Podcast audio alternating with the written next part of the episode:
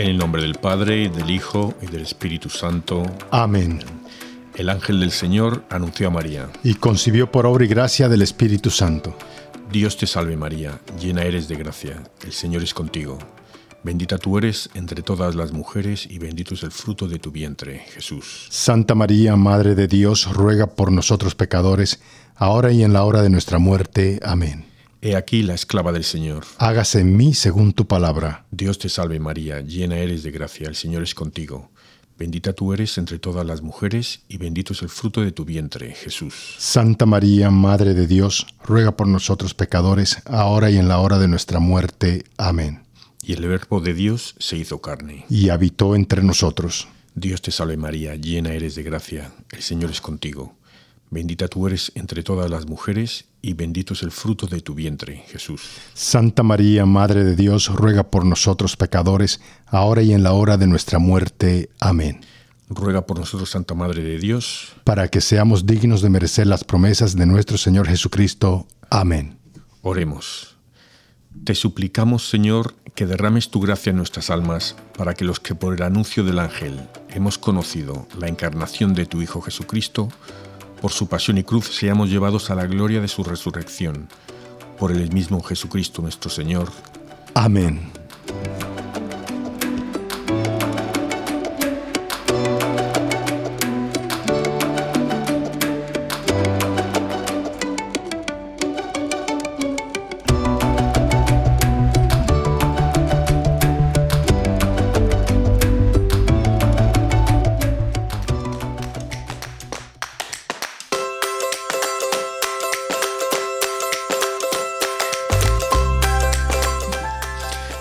Bienvenidos todos a Arrepentidos, Conversos, Testigos, un programa católico sobre Pedros, Bonfilios, restitutas y otros pecadores empedernidos. Bienvenidos, bueno, todos o casi todos, ¿no?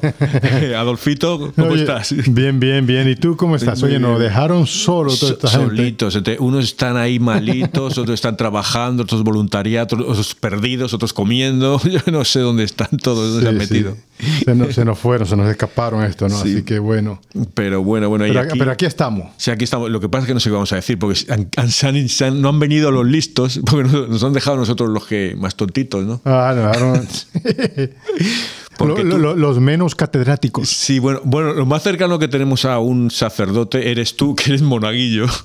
No, no, no, monaguillo no es. Monaguillo con, con edad de, de obispo. Oye, no vayas a confundir a la gente, yo soy servidor del altar. Ah, bueno, bueno. Ok, servidor. ok. Eso piensa que tú traes el pancito y el vino, ¿no? Claro. sí. Bien, y yo nada, yo, yo, yo he visto de peca, o sea, de, de católico no tengo, no soy ni, ni religioso, ni, ni, ni eh, ¿cómo se llama esto? Eh, cura, ni teólogo, soy, soy pecador. Bueno, eh, tú sabes que el Señor vino por nosotros, Sí, ¿no? sí, Así- exactamente. así además, que- y además yo soy de los mejores, ¿eh? yo soy un buen pecador. Con la edad uno coge más experiencia y lo hago rápido. Sale, Sí, sí. Yo hoy fui a comulgar, a, comulgar, Ah, muy confe- bien. a confesarme, perdón, y, y creo que, que ya antes de salir del, del conf- conf- confesional ya había pecado dos o tres veces, pero, pero bueno. Eso le pasa a todos. Así, ¿y cómo fue tu semana? ¿Qué, qué hiciste esta semana? Pues es muy raro esto, porque ahora como uno eh, trabaja fuera, pero, con- ¿sabes? Desde casa unos días, aquí otro, entonces eh, uno, lo que, el problema que tengo es que no puedo ir a misa de- de- a diario. Sí. Bueno, no puedo, no quiero, no sé. Está entre media, la mitad, 50%. Ujú, ujú. Y, pero lo que hice, tengo una experiencia muy bonita. Estas últimas semanas he llevado varias veces al doctor a una señora ya mayor y nos, he hecho, nos hemos hecho muy buenos amigos. Ah, qué bien, hombre. O sea que ella una conversa al catolicismo. Ah, mira eso. Cuando se casó la segunda vez, se, se convirtió por el marido de los caballeros de Colón. Entonces, y yo eh, pienso que los convertidos tienen más mérito que nosotros que somos católicos de cuna. ¿No? Entonces yo creo que es más, no sé, que tienen más mérito que, que yo, convertidos. Sí, eso sí es verdad. ¿eh? O sea, es, es, eh, bueno, el, el que el convertido, pues, eh, ha visto algo, ¿verdad? Sí. ¿Verdad? Que nosotros que nacimos en- dentro de esta religión, pero igual, ¿te me entiendes? No hay que quitar el mérito tampoco. sí. Pero sí que es, es interesante, ¿no? Interesante. que- y, bueno, a mí me gusta escuchar de personas que han, eh, han tenido esa conversión. Sí. Porque uno aprende también de eso. Y bueno, eh, tiene más mérito todavía si vienes del lado musulmán, ¿no? Eh, ayer- veía ayer, eh, no sé si lo mandabas tú eh, por WhatsApp, la película esa que la ha hecho un cómico francés que es judío. Sí, sí. Sí, sí, y que se ha convertido al catolicismo, porque de pequeñito entró en una iglesia, vio una Virgen de María y le gustó mucho, ¿no? Algo así. Sí, eso sa- salió en Asi Prensa Sí, y me pareció interesante. sí. Y ojalá que salga aquí para ir a verla. Así, a ver si lo ponemos ahí. Eh, y para dar información a, a los 3.000 millones que tenemos. Nos hemos quedado un poquito estancados en 3.000 millones de, de seguidores en las redes sociales, en Ah, Radio. Radio Querigma, las demás radios católicas que nos escuchan Sí, sí. y los medios sociales ahí. Oye, tú quieres mencionar algo sobre el especial que hicimos también, que, que la gente puede Eh, visitar nuestra... Recomiendo, si la semana pasada que no, no tu- tuvimos, fue un miércoles, el miércoles sacamos uno que hicimos con el padre Blake Evans y los diáconos Raymond y Thomas y sobre las indulgencias y las almas en el purgatorio, buenísimo, yo lo disfruté y me estoy convirtiendo mucho, estoy rezando mucho, intentando conseguir indulgencias para mí, para fallecidas almas en el purgatorio y para mí. Y así, entonces está muy bien. Oye, mira, dime, eh, ¿a qué, tienes, cua- qué santos hon- honramos hoy? Oye. Y con buen castellano, eh, lo quiero ver que me los diga bien. Me hubiera dicho me antes para practicarlo un poquito. Sí. O sea, aquí, aquí va a haber, muchos, aquí va a haber entonces- muchos errores porque... Tienes que practicar tres años. Sí, vamos a ver, vamos a ver, vamos a darle. San Adeltrudis, San Albérico, San Andrónico, San Antigio, San Dubricio de Barci, San Esteban Teodoro Quenot, San Hipacio de Gan- eh, Gangres, San Jocundo, San Juan de Traú, San Lorenzo Otú, San Rufo de Aviñón, San Serapión, San Ciardo de. Ah, ese sí que está. San Ciardo de Mariangarde. ¿Es verdad? Ok. San Teodoto de Heraclea. San Venerando. San Venerando de Troyes. San Vitón. Santa Traumunda de Pontevedra, Pontevedra. Beato Juan de Licio y Beata Juan de Tuf- Tufaria. Oye, está muy bien, muy bien. Em, em, Quitando que le has hecho, eh, es Beato Juan de Tufaria, no Beata. ¿Eh? ¿Cuál es? El último has dicho Beata, pero oye, Beato, está muy Beato Juan de bien, Tu- bien, ¿verdad? muy Sí. bien, ha estado fantástico. Y eso que no lo practiqué. ¿eh? Sí, sí. Yo normalmente necesito practicar cuatro o cinco horas para... Pues mira, que intercedan por nosotros, especialmente por ti, porque te lo mereces. Amén. Sí. Oye, ¿y de qué santo nos toca hoy reflexionar sobre su vida y su obra? Bueno, nos toca un santo muy interesante. Se llama, ahora te voy a decir, se llama eh, San José Pignatelli Mon- y Moncayo. Sí, que yo no sabía nada de él, la verdad, te voy a decir. ¿Verdad? Y me parece interesantísimo una de estas figuras en la sombra para los que somos así seglares, estos que no nos enteramos de nada, eh, pero muy importante, yo creo. Ok, entonces ahora vamos a escuchar sobre San José Pignatelli y Moncayo.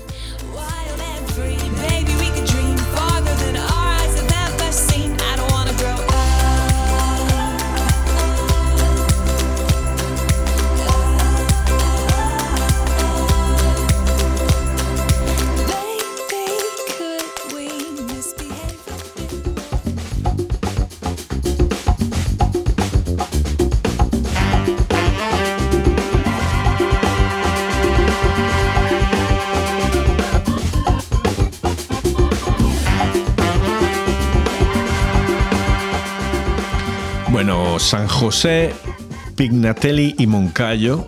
Él era, nació en Zaragoza, en España, el 27 de diciembre del 1737, o sea, la, primera mitad, mediados del siglo XVIII. Es de la familia de los duques de Monteleón. Eh, él era el séptimo de nueve hermanos, otros dicen ocho hermanos, no, no sé cuántos, pero eran un porrón. Y ellos pasó su niñez en Nápoles y su madre murió a los cuatro años, le cuidó su hermana María Francisca, a la que él le tuvo siempre toda la vida mucho cariño porque fue como su, su madre para ello. Bueno, eh, este, Edef- bueno, él, claro, pertenecía a la nobleza, entonces eh, cuando creció estaba ahí, se codeó toda su vida, se codeó con, con los gobiernos y la nobleza porque un hermano fue embajador en Francia, Otro, otra, eh, una prima, creo que fue una sobrina, fue la mujer del embajador, en, creo que en Nápoles. O sea que, que él estaba ahí. Eh, él, él pasó mucho tiempo en, en Italia. Digamos que siempre ha habido una relación porque en, en momentos dados eh, regiones italianas pertenecieron a la corona de Aragón, por ejemplo. Y entonces hay mucho... Por eso su apellido suena italiano. Probablemente eh, tenía antepasados que venían de Italia. que no tengo ni idea.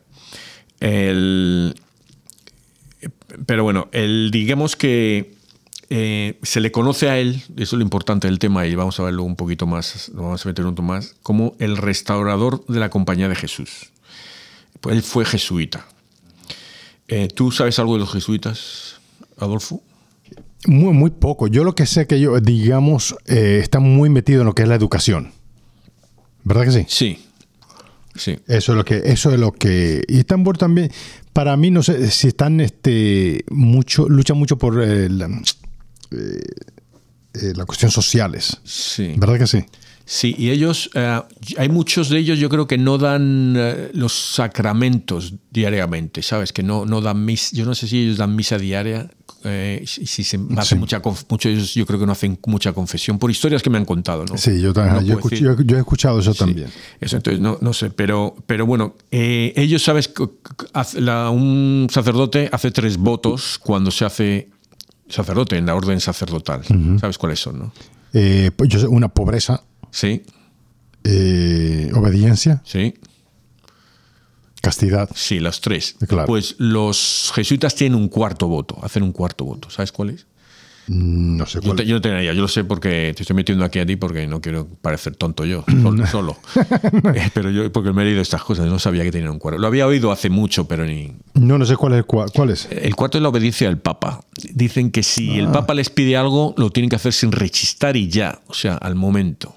Oh, wow, ok. El- el- entonces, eso tiene cuarto. Entonces, son muy papistas. Eh, bueno, y yo quiero decir una cosa, porque yo me empecé a investigar, y si uno pone Vaticano y jesuita y tal, o el Papa, te salen unas locuras por ahí en el Internet, por muchos temas, ¿sabes? Cuando investigas por el Internet, muchas Sí. veces salen unos temas que, bueno, yo me metí una vez y, y digo, ¿de qué está hablando esta persona? No me acuerdo. Está hablando yo algo de, yo creo que era de, de astronomía, ¿no? De los planetas. Entonces estaba mirando y digo, ¿pero qué hablan aquí?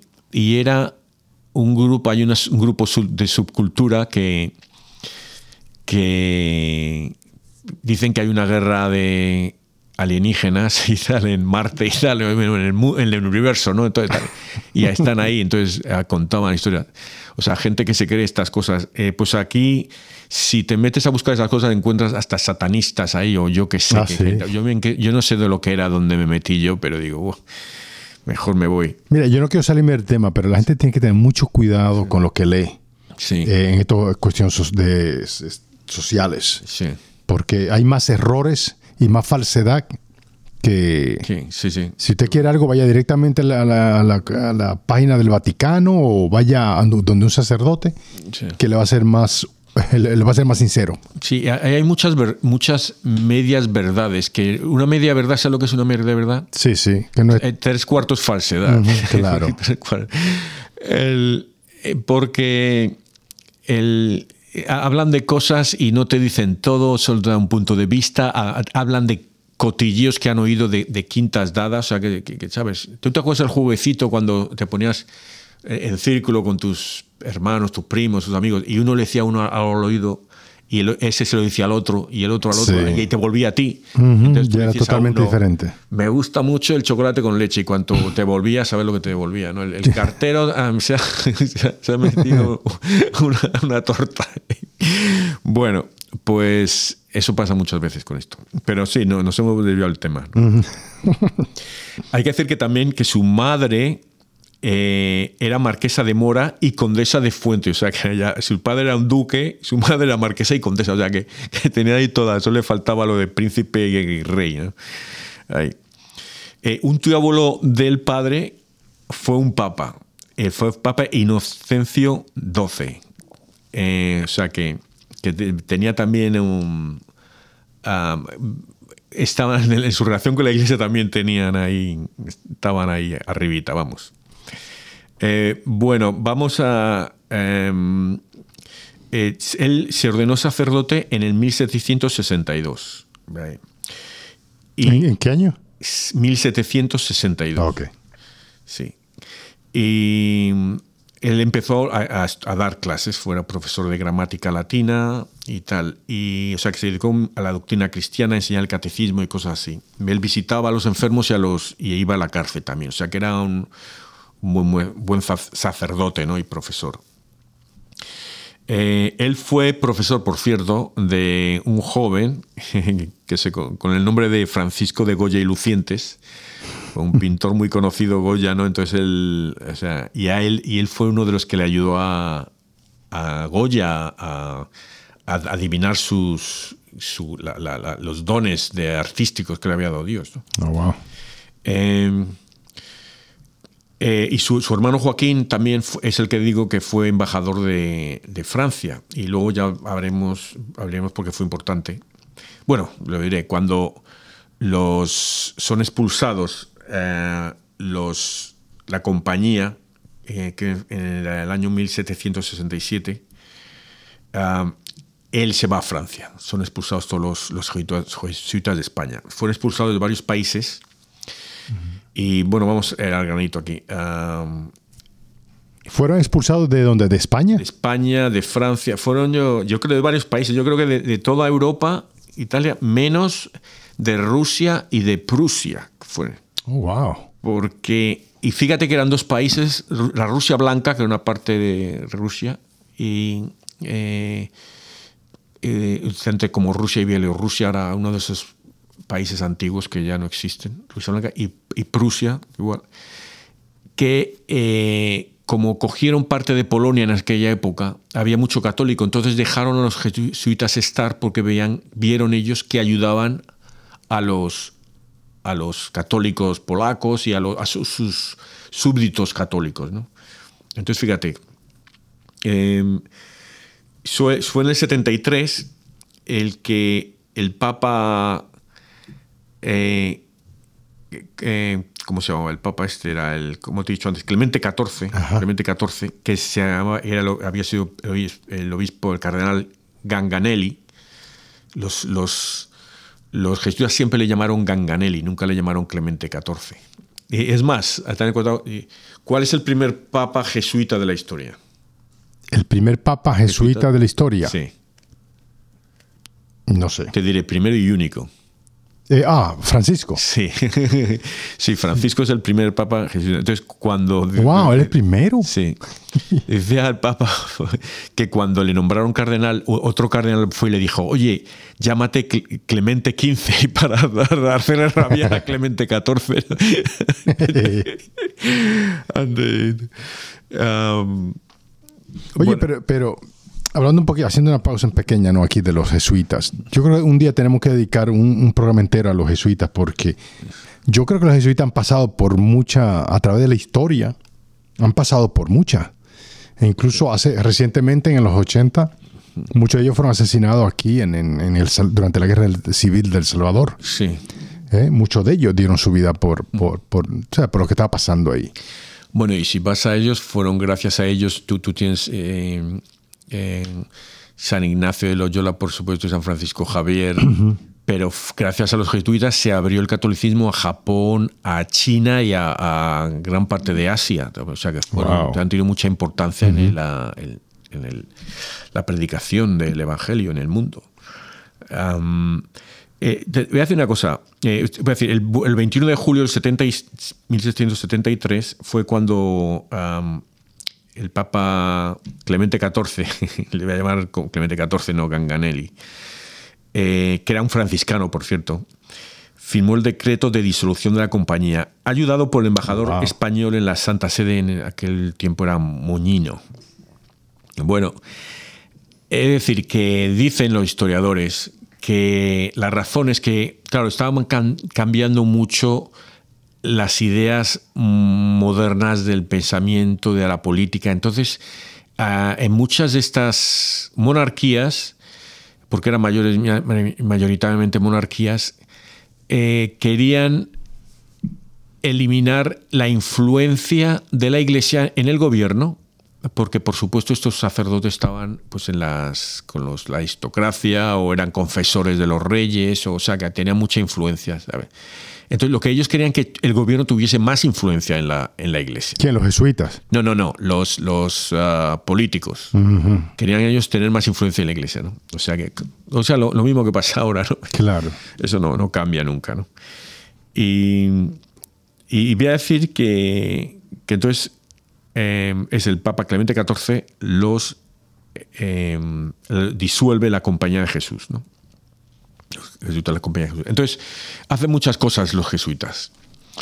Em, claro, no pueden, no puede estar la Compañía de Jesús, pero por ejemplo, en otros países como en Bélgica o en Inglaterra, eh, ellos hacen otras, otras compañías que las llaman a lo mejor la compañía del corazón de Jesús, o compañía de la fe de Jesús, o compañía no sé qué de Jesús.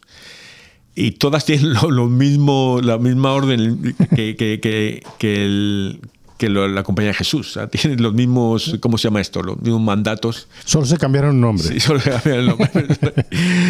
Eso es. En otros sitios, por ejemplo, en en Prusia y la Rusia Blanca, los reyes de ahí les dejaron seguir. O sea que. Y el Papa Pío VI, que vino después de Clemente XIV, no hizo mucho por, por mandarles que se, que se quitaran, porque podía haber dicho ahí que se. Oye, que- acá, y, y de todo esto, ¿dónde viene este cuar- esta cuarta obediencia al Papa? Hugo? Ellos desde cuando lo hicieron los. Porque con todas esas cuando cosas que están haciendo el Papa contra los jesuitas, este... San Francisco Javier, San Ignacio Loyola, Ok. están ahí. Eh, entonces, eh, como te decía, eh, eh, el- ellos eh, haz- otra cosa que hacen es que unos, no, hay otros que luchan porque les vuelvan a reconocer, que no les disuelvan, que les vuelvan a aceptar. Sí. Eh, entonces, el, eh, que ellos, eh, algunos dicen que ellos hicieron más daño, no es que hicieron más daño, pero que, que lo que hicieron es que, que tuviera más gente en contra de ellos, ¿sabes? Claro. O sea, lo que dice, pero, pero vamos. Eh, entonces, eh, Pignatelli lo que hace es eso, pero lo hace por debajo. O sea, él lo hace trabajando y hablando y, y hace reuniones. Él, él- él crea, crea unas charlas eh, en, eh, teológicas y, social filosóficas, entonces reúne a grupos para hablar y tal, ¿sabes? Entonces, entonces a- a- eh, eh, habla con, como todavía se codea con la aristocracia, porque un, hermano, es eh, embajador y luego es muy amigo, se va muy bien con una sobrina suya que también es esposa de un embajador. Entonces, ¿saben? Él, todavía se codea. Y hay gente que también se queja de esto. Pero eh, le reconocen que él, aunque estuvo siempre metido ahí arriba, siempre fue muy buen sacerdote, siempre fue muy bien, buen didacta. ¿no? Entonces, eh, era un hombre también de gusto y de cultura. Y él, o sea, él sabía también mucho. Escribió, por ejemplo, escribió un- una obra suya, un libro es Gobierno de Holanda. O sea, él eh, sabía de, de, de qué- dónde iban los tiros, no solo, de, no solo sa- sabía de religión, y sabía, entendía de política y de, Claro. cosas. Eh, era, era, era amante de las matemáticas, eh, de las letras, de la música, de la pintura y generalmente versado en las ciencias y en las artes. Y promotor de unas y otras entre los españoles. O sea que él, él quería que, que, que la gente fuera más culta, no solo en la religión, sino en todo. ¿no? O sea, obviamente él, él es una persona muy, muy, ah, ¿cómo te puedo decir? Este, inteligente, muy brillante. Sí, sí. ¿Verdad que sí? Y, y es, es lo que digo, ves como la iglesia, eh, to- todo es política, ¿no? Entonces, la, la iglesia no puede estar solo en la ciudad de Dios, la iglesia trabaja en la ciudad del hombre. Y eso está entre el trabajador sin casa, sin el, el- el desempleado del barrio pobre de la ciudad, hasta el presidente, el rey, el gobernador, ¿sabes? Sí. Tiene que estar ahí. Eh, y este es un ejemplo de los que están ahí, pero no está ahí para ponerse gordito y comerse el canapé y beberse el vinito de las fiestitas, sino para meter la palabra de Dios ahí. Y ahí. Em, el- hay que decir que él también em, que él, inició un, proceso de trabajo en pro de la restauración de la Compañía de Jesús cuando él vivió en Colorno, en Italia. ¿no? Em, la extinción programada por Clemente XIV no había, no había acabado en la realidad ni jurídicamente con la orden de San Ignacio Loyola. Em, por eso, porque muchos decían el que, por ejemplo, es decir, el Lorenzo Ricci fue el, último general de la orden, ¿no? Él murió en Castel San Angelo. Eh, pero eh, Federico II de Prusia y Catalina II de Rusia eh, no admitieron la promulgación de la suspensión en sus estados. Eh, porque tenían muchos católicos y, y ellos reconocían que los, la, educación que hacía la Compañía de Jesús era muy buena, entonces los dejaron.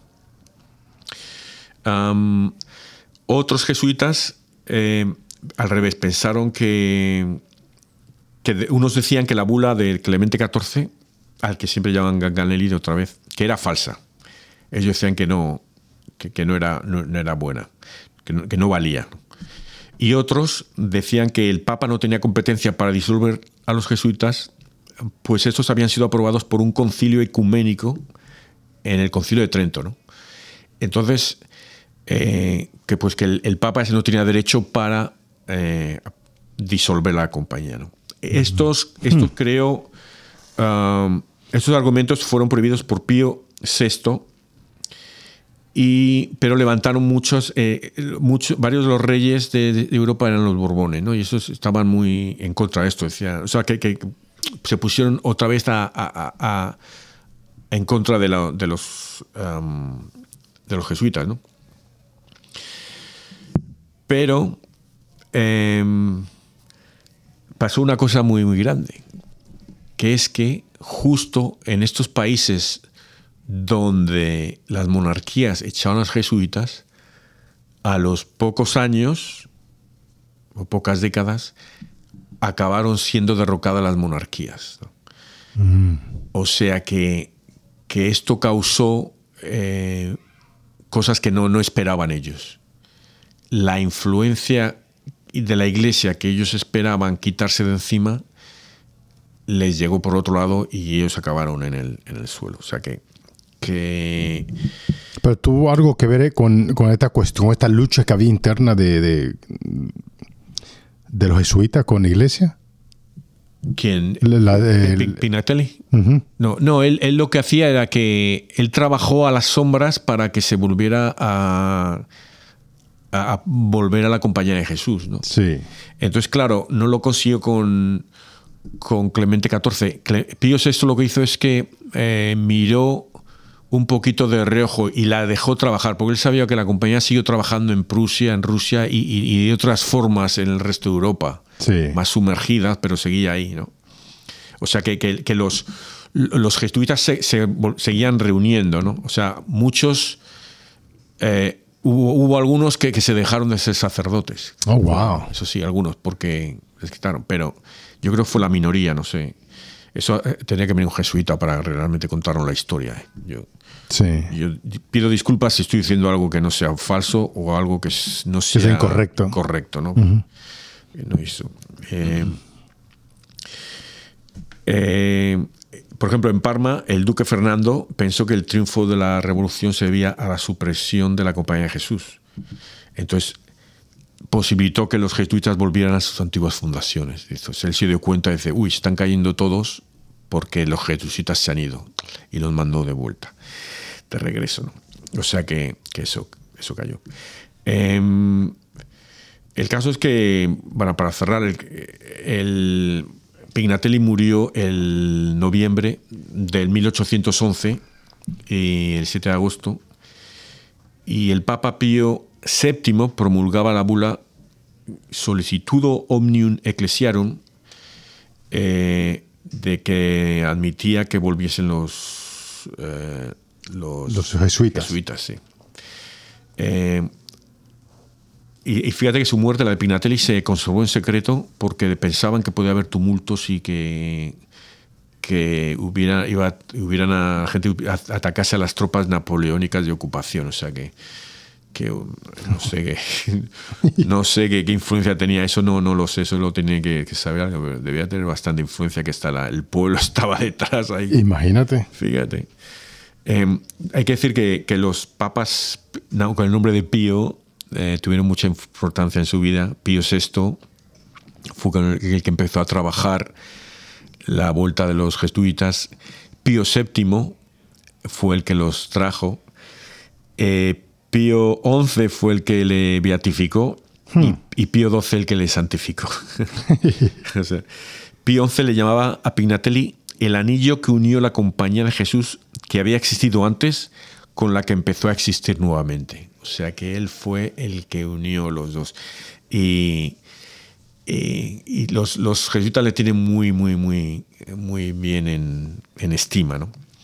Y ahora, antes de cerrar, y eh, voy a leer un poquito las- la espiritualidad ignaciana, ¿no? Que tiene cinco puntos aquí en su página web, jesuitas.es. Primera, buscar y hallar la voluntad de Dios sobre mi vida. Y dice, no lo más perfecto objetivamente, sino lo que Dios quiere de mí. Eso es lo que, o sea, un punto que tenemos que todos hacer. Digo yo, tengo que hacer lo que debo, no lo que quiero, ¿no? Ah, muy fácil de decir. Hmm. Digo, dicen, ensanchar el corazón a las dimensiones del mundo, coma, pero aterrizando en lo concreto para no perderme en vaguedades o en ideas irrealizables. O sea que hay que, yo creo que es eso, que, que mirar muchas veces, eh, nosotros miramos a, a los zapatos, a nuestros zapatos, ahí ese es nuestro mundo ahí. ¿Qué me pasa a mí? Y no vemos al vecino y a veces el vecino es el que está tres continentes más allá, ¿sabes? Eso. Esto lo estoy mirando de la, de la- del website, del jesuitas.es. Otra es eh, conocer mi realidad lo más ampliamente posible. Eh, De ahí examinar mucho cada situación y también reflexionar mucho sobre uno mismo. Eh, sí, a veces, por ejemplo, tratar con el vecino, ¿no? ponerse en el zapato del, los zapatos del vecino. ¿no? Otra, discernir a la luz de la oración y de la razón iluminada por la fe cómo puedo mejorar esa realidad para hacerla más evangélica. Mira, hoy he en la basílica y el sacerdote ha dicho eso, ha parafraseado a la, bueno, él decía a la Madre Teresa, dice, dice que lo dijo la Madre Teresa, pero a saber, ¿no? Y decía eh, que, que nosotros rezamos para que ocurran las cosas, para que las cosas cambien. Y dice, hay que, hay que rezar para que nosotros cambiemos y nosotros cambiemos las cosas. Ah, muy bien, sí. Eso está eso es discernir a la luz de la oración y de la razón iluminada por la fe, cómo puedo mejorar esa realidad para hacerla más evangélica. O sea. Y luego, el quinto es encontrar a Dios en todo lo creado, siendo contemplativos en la acción. O sea que es verdad, muchas veces hacemos cosas ah, porque nos gusta, porque debemos, porque pensamos que es bien y es lo que hay que hacer y a lo mejor estamos, estamos en lo correcto, pero no pensamos que esto, que Dios está ahí, ¿sabes? Es como el, lo más simple es lo, el lo típico de ver a Dios en tu vecino, ¿no? El, eh, y, y entonces eso que y, y a veces haciendo eso yo creo que es como como una oración en acción, ¿sabes? Puedes orar cantando, pensando, pero también hacer- tus haciendo acciones. las acciones, convirtiéndolas en, en- en oración. Eh, y esos son, esos son los cinco pilares de la espiritualidad ignaciana, Ah, muy bien. muy bonitos. Eso- luego lo pongo en la en la, el Facebook, Ah, un enlace ahí de, del Facebook. Muy bien, y este, hay más información, como tú dices, ir directamente a lo mejor a la página de los jesuitas. jesuitas.es. Así es.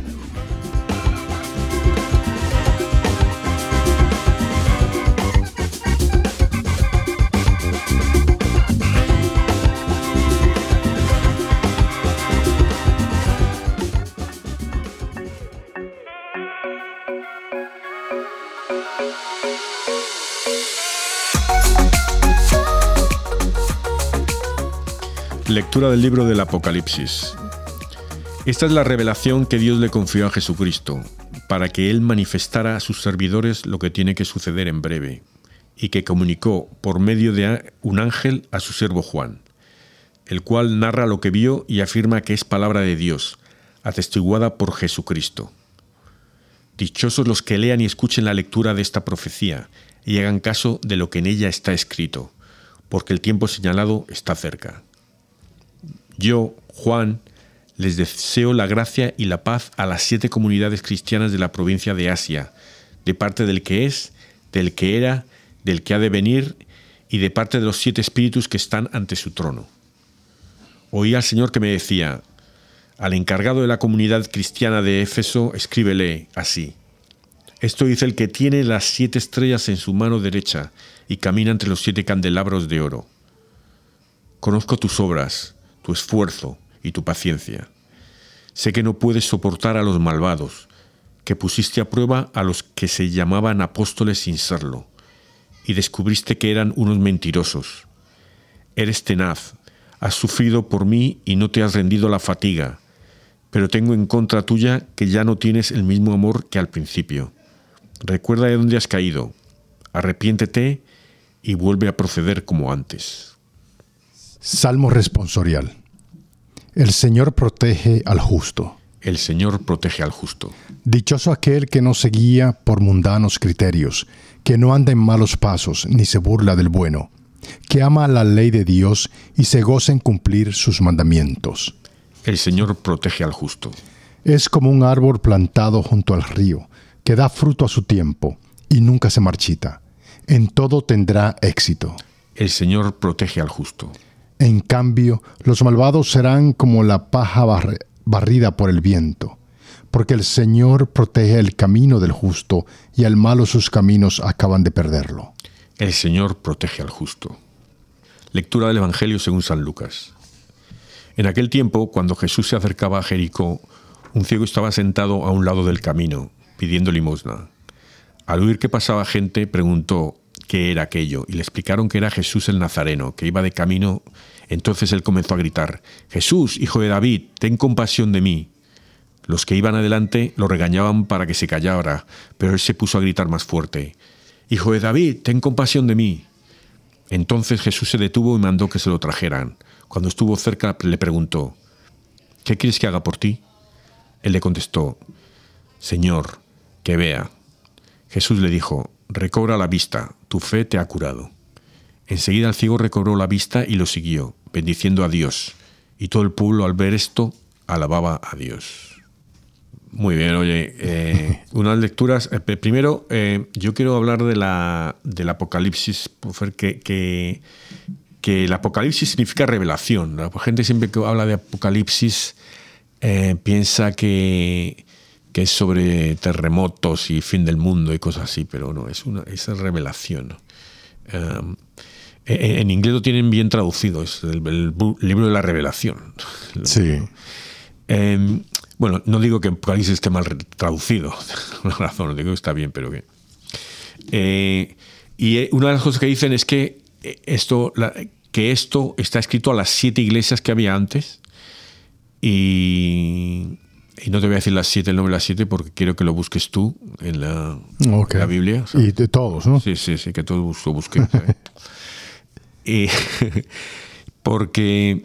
entonces que esto ya ha pasado, porque eran, eran cosas que, que- que les decía a, la- a las, a las iglesias y que, que ya estas, estas profecías ya han pasado. Eh, pero eh, sabes cómo en la Biblia que las cosas vienen en ciclos y se repiten. Entonces dicen, pues no, que esto va a volver, si aunque haya pasado, va a volver a pasar. Otros dicen que, que, que hay, muchos apocalipsis, muchos, eh, ha habido muchos anticristos y, ¿sabes? Bueno. Eh, y luego lo de la, o sea, esto, el ciego que en otro evangelio, no sé si es el de San Marcos o de San Mateo, no sé, se le llama Bartimeo al ciego, a este. Ah, en vez de... Bartimeo, sí. Yo es uno de los ah, protagonistas del Evangelio al que yo le rezo de vez en cuando, cuando. Bueno, yo le rezo siempre a Dios, ¿no? Pero al que le pido intercesión es a Bartimeo, este ciego, que, que vea. y, y que, que Jesús nos sabe. Señor, Señor que vea, ¿no? es lo que pida, que veamos. El- el- eh, y yo creo que en, cuestión espiritual lo más importante es que, veamos nuestro... Hay dos cosas. primero, ver nuestros pecados, que hay pecados que a veces no nos damos cuenta o nos queremos muy, muy guapos y tenemos el alma podrida. Y otro, ver el, el deseo de Dios, cuál es la voluntad de Dios en nuestra vida. ¿no? ¿Y tú? Adolfo. ¿Eh? Sí, entonces que el, el- el- porque a veces no nos, primero, en lo que decíamos antes, que queremos hacer lo que, hacemos lo que queremos hacer, no la voluntad, la voluntad de Dios. Darnos cuenta que lo que queremos hacer no es, ah, no es correcto y a veces, no digo siempre, ¿no? Pero, o que lo que Dios quiere que hagamos es otra cosa, ¿no? Es importante. Pero también es importante eso, el vernos por dentro, ver nuestros propios pecados. Es que a veces nosotros, eh, yo creo que la, humanidad de nosotros, nosotros somos muy humanos, ¿verdad? Y, yo considero que, que así como Jesús es hombre y es divino, es humano y divino, ¿verdad? Nosotros tenemos que ver, tratar de- de asimilarnos a la, parte divina, aunque no vamos, o sea, es mucho trabajo, eso, por eso son los santos, ¿verdad? Llegan a, ese, a esa cercanía casi a la divinidad, ¿no? Porque, porque se han dado totalmente a- a- al Señor. Y yo creo que nosotros, eso es una cosa que nos falta mucho. Y una de las cosas, digamos, en el Salmo, ¿verdad? Como dice el Señor, protege al justo. Nosotros tenemos que ser justos con todo. Y eso nos va a llevar a nosotros, es una parte de ir a la santidad si somos justos. ¿Verdad? Si tenemos que llegar ahí. Sí, el, y hay dos cosas que yo, um, es lo que dices, que tenemos que ser cristianos, ser como Cristo. Y, o sea, los santos van al cielo porque han llevado una vida cristiana, han sido un ejemplo de Cristo. Entonces, eh, yo hay dos formas en que veo a Cristo. Primero, eh, en la transfiguración. Hay que rezar para que nosotros nos transfiguremos en Cristo, que seamos un reflejo, un, un espejo de Cristo. Eh, no, no vamos a ser Cristo, pero vamos a hacer que seamos igual de Él en el término de, de santidad. ¿no? Eso sí podemos llegar a hacerlo. Bueno, con, con la ayuda de Dios, no, no, no Claro. solos. No, no, eh, no es como ir a un gimnasio y ahí bah, al final ya, ya voy a levantar 400 kilos. ¿no? Pero tú te imaginas un mundo donde, donde tú dices, no, de la transfiguración, no. Tú te imaginas un mundo donde, porque te acuerdas los tiempos anteriores, ¿no? en, los, en los primeros años, los de los los primeros cristianos, cuando vieran a otros, mira cómo se llaman ellos, ¿me entiendes? Todas esas cosas. Sí. Imagínate un mundo donde nosotros realmente eh, vivamos o veamos a Jesús en cada persona. Sería un mundo totalmente diferente. Sí, y la otra es cuando vamos a misa y... eh, porque me decía un sacerdote una vez, dijo, cuando... Creo que era un sacerdote lo Dei, dijo, cuando vayáis a comulgar, decirle a Dios, darle a Dios tu... Este es mi- aquí tienes mi cuerpo y mi sangre, aquí lo tienes. Darle, tú estás tomando el cuerpo y la sangre de Cristo, dale, ofrécele el tuyo, tu cuerpo y tu sangre a Dios. ¿no? tu vida, ¿no? Entonces yo digo, sí, nosotros somos, y, y yo miro también con, con el, cuando convierte el agua en buen vino en las bodas de Caná. O sea, ¿qué ¿es fácil convertir agua en buen vino? ¿O es, o es, ¿Qué es más fácil, convertir agua en buen vino o convertir vino en la sangre de Cristo? Entonces yo digo, bueno, yo quiero que me... digo, Jesús, aquí tienes, mi cuerpo y mi sangre, conviérteme en, en tu cuerpo y en tu sangre, que yo sea tu cuerpo y tu sangre, ¿sabes? Que tú puedas usar mi cuerpo y mi sangre. Pero también rezo, para eso le tengo que, que ofrecer buen vino, ¿no? Entonces digo, primero en la, en la cana, que convierta, mi cuerpo es el setenta y tantos por ciento de agua, somos el cuerpo humano, ¿no? Pues con- que lo convierta en buen vino ese agua de mi cuerpo, que lo convierta en buen vino, no en agua estancada ahí, agua pestilente. No lo había pensado así, pero está, suena interesante. Sí, ahí. Entonces hay que eso, eh, ver, hay que ver, hay que creer, y, pero hay que transformarse, no nos tenemos que quedar ahí. A veces da- es muy fácil hablarlo, ¿no? pero a veces Y, y yo creo que al tú transformarte, la- los demás van a ver eso. ¿verdad? Y es, es ahí donde vienen las conversiones de los demás. Sí. Porque nosotros estamos en realidad llamados, o sea, por medio de nuestro bautizo, de, de bautismo, estamos llamados a convertir a través, a través de nuestra propia conversión. Empieza todo por ahí. Si no, si no tenemos esa conversión, no, no podemos hacer nada, no somos nada. Y por eso yo, yo tengo, a, veces uno, por ejemplo, a veces hablamos que ya no, la, educación católica no todo el mundo la tiene o está, ¿sabes? No todo el mundo ah, va a colegios cristianos, no, se dan la, eh, la moral cristiana, no sé.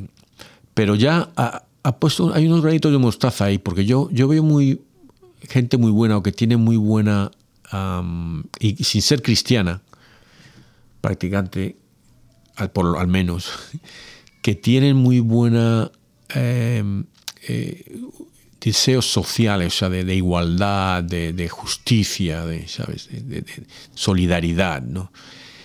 Y yo veo que estos son, am, y yo pienso, a mí, y que me venga alguien y me lo discuta, pero yo, que esto ha sido plantado por, la, por los, el cristianismo especialmente la Iglesia Católica, los primeros cristianos con su sangre. Y eh, hablamos ahora que Pignatelli, cómo en cuanto quitaron a, la- a los cristianos del gobierno, se cayeron las monarquías, se cayeron los gobiernos. Y, y porque eh, quitaron los valores cristianos. Sí. Estaban ahí. Entonces empezaron a poner unos valores eh, so- sociales. Mundanos. sí, que, que- Entonces, eh, pero, eh, pero están ahí todavía. Entonces, eh, de una forma u otra, salen, las flores salen. Tú, puedes qui- quitar aquí un campo de flores, lo, lo quitas, pero no, alguna va a sobrevivir, va a salir ahí y va a traer a otras personas, ¿no? Va a traer a gente. Entonces, yo creo que hay mucha gente que, aunque no son cristianos, tienen muy buenos valores y muy buena. lo llamaré filosofía social. Eh, entonces, yo creo que, que en, el, en el futuro que, que va a haber, eh, que es que estamos, que, que hay algo ahí debajo, que, que va a haber una conversión a nivel mundial por, de alguna forma, ¿no? Que yo tengo esa esperanza, ¿no? Sí. Yo, mira, el Señor vino y el Señor es divino y es, y, y es humano, ¿verdad? Pero dejó, Él vino para acá y, y Él vino y no fue una cosa que vino y, y no hizo nada. Él hizo la conversión y nos dio a nosotros esperanza también de, de que ah, va a haber cambios, de que hay cambios. Él hizo cambios y sigue haciendo cambios. Él es, él es todo, Él es lo máximo. Así que no, no podemos decir que se fue y se no. No, Él está todavía trabajando aquí en nosotros. ¿Verdad? Y mientras siga trabajando, va a haber siempre cambios. El, hablamos de- en el programa pasado, este del miércoles, de las indulgencias y las almas en el purgatorio. Si tú te fijas las últimas apariciones de la Virgen, y especialmente en eh, la Divina Misericordia, el, el diario de Santa Faustina, Jesús y la Virgen María siempre dicen, imploran a rezar, especialmente el rosario o la coronilla de la Divina Misericordia, por la, la conversión de los pecadores, Jesús, y las almas en el purgatorio. Y yo creo que, fíjate, yo creo que, que Jesús se centra más en los pecadores, la conversión de los pecadores ahora, que, y María en las almas en el purgatorio. Pero el caso es que los dos eh, hacen mucha influencia cuando hablan en cómo sufren, no las almas, ellos, cómo Jesús y María están sufriendo por esas almas. Porque María es madre de ellas, es la madre. Claro. Y la, yo siempre digo, eh, cuando a, Jesús hablan, en, le dicen en el Evangelio que tu madre y tus hermanos están, están esperándote, buscándote fuera y tal. Eh, y él dice, ¿quiénes son mi madre y mis hermanos?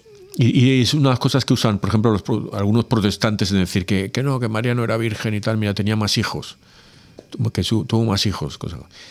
Eh, otro dice, no, eran los primos, porque en, esos, en esa época eh, los hebreos, los judíos, a los primos hermanos le llamaban hermanos. Nosotros le llamamos primos hermanos. ¿no? Yo creo que, que eran hijos adoptados, que a lo mejor a un vecino se había muerto, a lo mejor San José se había casado antes, no sé, pero que eran hijos adoptados por María, que ella vivió en la tierra lo que luego Jesús le dijo, que adoptase a toda la, Eso es mi teoría, ¿eh? No digo, es lo que, que podría ser. ¿no? Bueno, el caso es que, que ella sufre por estos, por estos, estas almas, ¿no? Y Jesús sufre, o sea, que, que Jesús ha vencido ya, ha resucitado, ha vencido, pero sigue sufriendo porque gente se va a ir al infierno. Sí. Gente se va a ir al infierno. Entonces nosotros tenemos que, que ayudar. Y, y nosotros tiene que entrar en nuestra cabeza si la Virgen ha hecho tantas apariciones por algo. No es Sí. por, por bueno, vamos, dame pasar por ahí. No, es por algo. Y, y tenemos que, que poner un poquito más de atención, abrir, a abrir los oídos y la mente para asimilar esto, ¿no? Lo que está pasando. Sí, porque yo decía el otro día, igual que cuanta más gente vaya al cielo, más nos beneficia, porque aquí todo nos beneficia. Lo- Los, pecados que hacemos eh, influyen a los demás. Lo beneficia, no, nos influye, quería decir. Sí. Eh, los pecados de los demás nos influyen, también las cosas buenas nos influyen.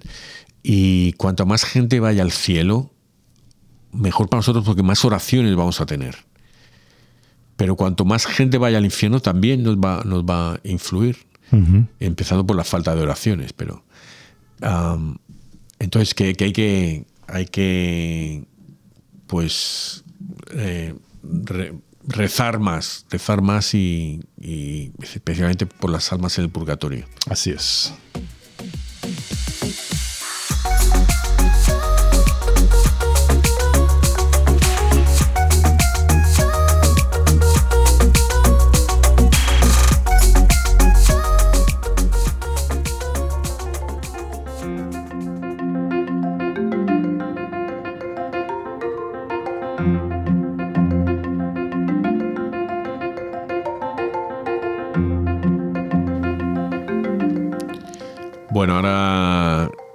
Moraleja.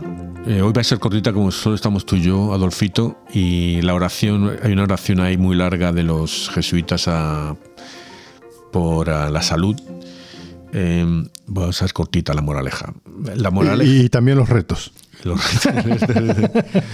Eh, entonces, eh, yo creo que mirando a José Pignatelli y a la al, al, al- ¿cómo se llama esto? a los, las lecturas que, que hay, que mirar un poquito a ver alrededor cuál es nuestro ámbito de influencia. Él estaba así con los la aristocracia, los gobiernos, la política y, y él cómo trabajó ahí por el bien de la orden, ¿no? Pero nosotros eh, vamos a hacerlo desde nuestra una influencia y alrededor. ¿Quién, ¿Con quién podemos trabajarla? ¿Quién, ¿A quién necesitamos que, que nos restituya como en, en su vida para influenciarles eh, espiritualmente? Y seguir al Papa, dejar de criticar al Papa, de que si no es el Papa, que si tal, de dejar, eh, seguir al Papa, que eso es obediencia, es lo que hay que hacer, Papa. Y ya está.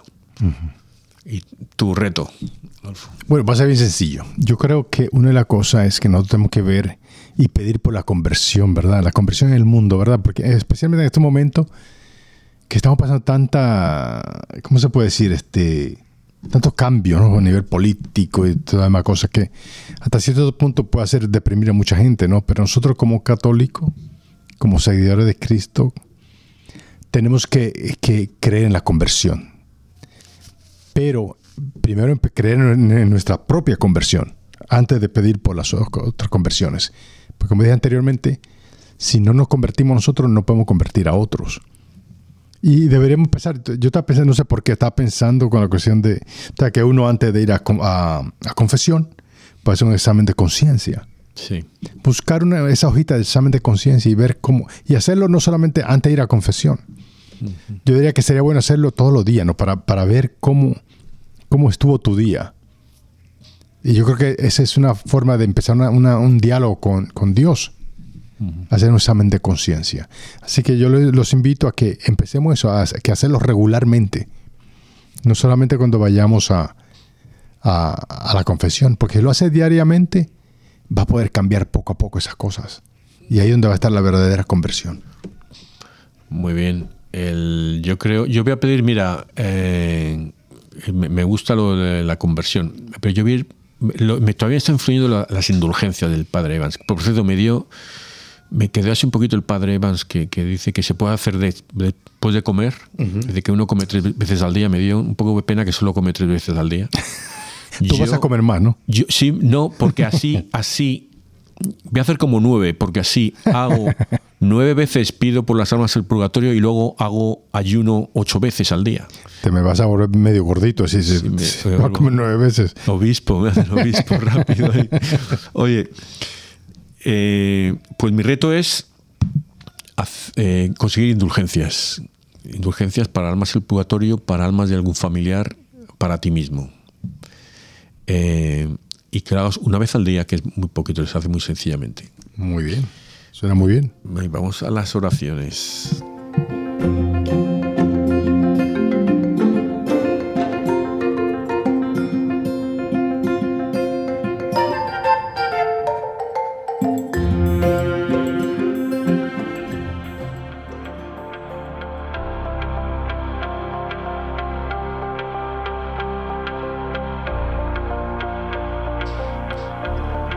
Oh Dios poderoso, te damos las gracias por este nuevo día, por permitirnos en este tiempo ante tu presencia, por tu amor infinito que sobrepasa todo entendimiento, porque aún en medio de las circunstancias, tu Espíritu Santo acampa a nuestro alrededor en ese tiempo de conmoción que vive el planeta.